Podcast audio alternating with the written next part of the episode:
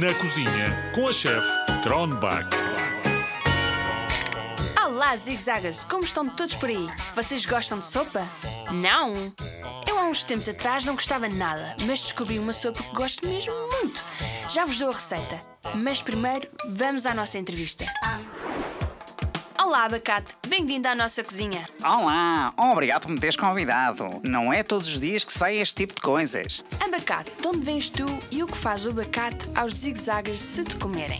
Bom, eu venho de uma árvore chamada abacateiro, nasce na América do Sul. Os zigzagas que praticam desporto gostam muito de mim porque os ajudo a recuperar dos seus treinos, faço bem à pele e aos cabelos. As pessoas ficam mais bonitas se comem abacate? Tão bonitas como eu. Isso não é muito bom, não.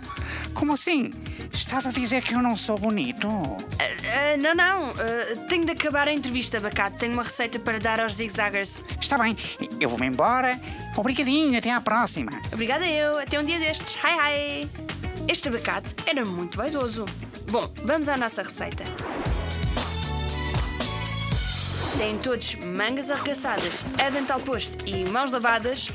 Os ingredientes são uma lata de tomate pelado, dois courgettes, um adulto e duas cenouras. Fervam meio copo de água numa panela, adicionem a lata de tomate pelada e os courgettes e as cenouras aos cubos. Cubram tudo com água e deixem ferver durante 20 minutos. Passem tudo pela varinha mágica e provem com um pouco de sal. Eu vou já comer a minha sopa, mas vou pôr salsa em cima. Adoro salsa. Bom apetite, zigzagas, ou como eu costumo dizer, will bekommen. Hi, hi!